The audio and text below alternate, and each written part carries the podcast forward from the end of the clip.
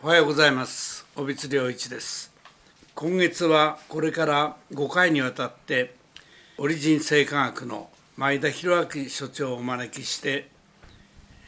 認知症についていろいろお話を伺いたいと思います。よろしくお願いします。よろしくお願いします。前田さんよろしくお願いします、はい。あの過去に何回かあのホリスティック医学と食品機能といいましょうかね。食べ物の働きについて、うん、あの主にそのがん治療を中心に滞在をさせていただきましたけれども、あの今回は認知症をテーマに、はい、えー、お話をさせていただきたいと思います。で私はあの前々からですね統合医療をこの受領されている進行がんの患者さんと、うん、から高齢者の方の栄養状態、うん、これが非常によく似てるということに気づいておりまして、でホリスティ医学っていうのはがん治療ばっかりではなくて、高齢者のまあ健康寿命を伸ばすことに貢献するというふうに私自身考えておりまして、先生にもそのような話時々させていただいてるんですけれども、あの先生も今回ホリスティック医学の一大テーマとして認知症を考えられてると。あのお話をされてますので、はい、今日今回はですねあのホリホリスティック医学的観点から認知症と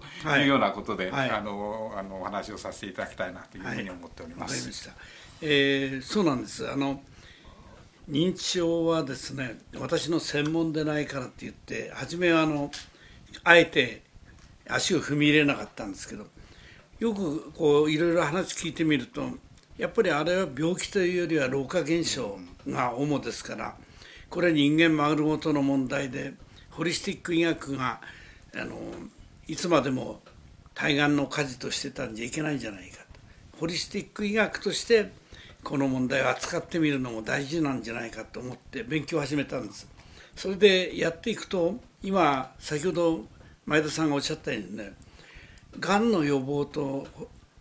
認知症の予防っていろんなところでこう似てるんですよね。でそれは多少違いはあるんですけどだからそういう点でまあ我々もしっかりやっていかなきゃいけないなということで。でまあ今日こういう機会ですから前田さんのいろんな考え方を伺おうと思うんですけど、え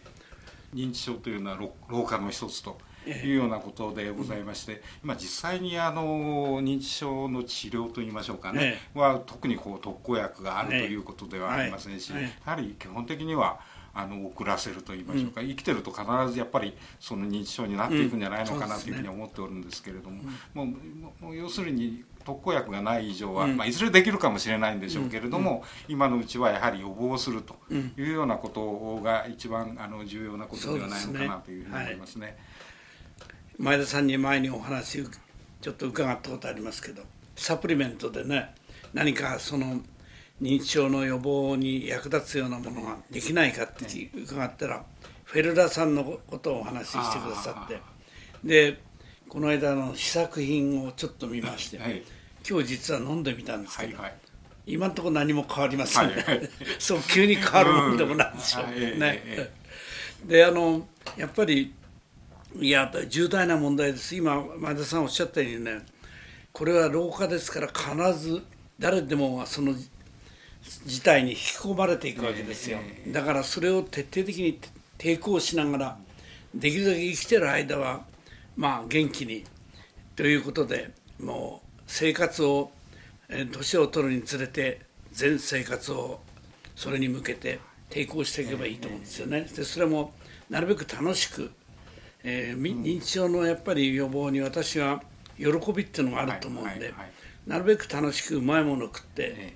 酒を飲んで、そして女性に抱きついて、こういうのがねあの一番あの生き方としてはいいと思う、抵抗して抵抗して最後に倒れると、ね、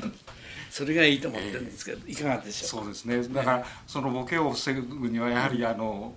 その自覚ですよね、うん、じゃあの要するに予防していくんだという自覚が必要なわけでございまして、うん、その中に今先生がおっしゃったようなね、うん、そういう楽しみを加えながらやっていくと、皆がやっぱりうんこれはボケないように自分でが頑張らなきゃなんないな,、な頑張れるぞというような気持ちになってくるんでね、そこら辺りのこのヒントになるようなその楽しみながらあの予防をしていくというようなところにですね、あの食べ物と合わせてまたその生き様といいましょうかね、そういったものをあの加えながら、はい、と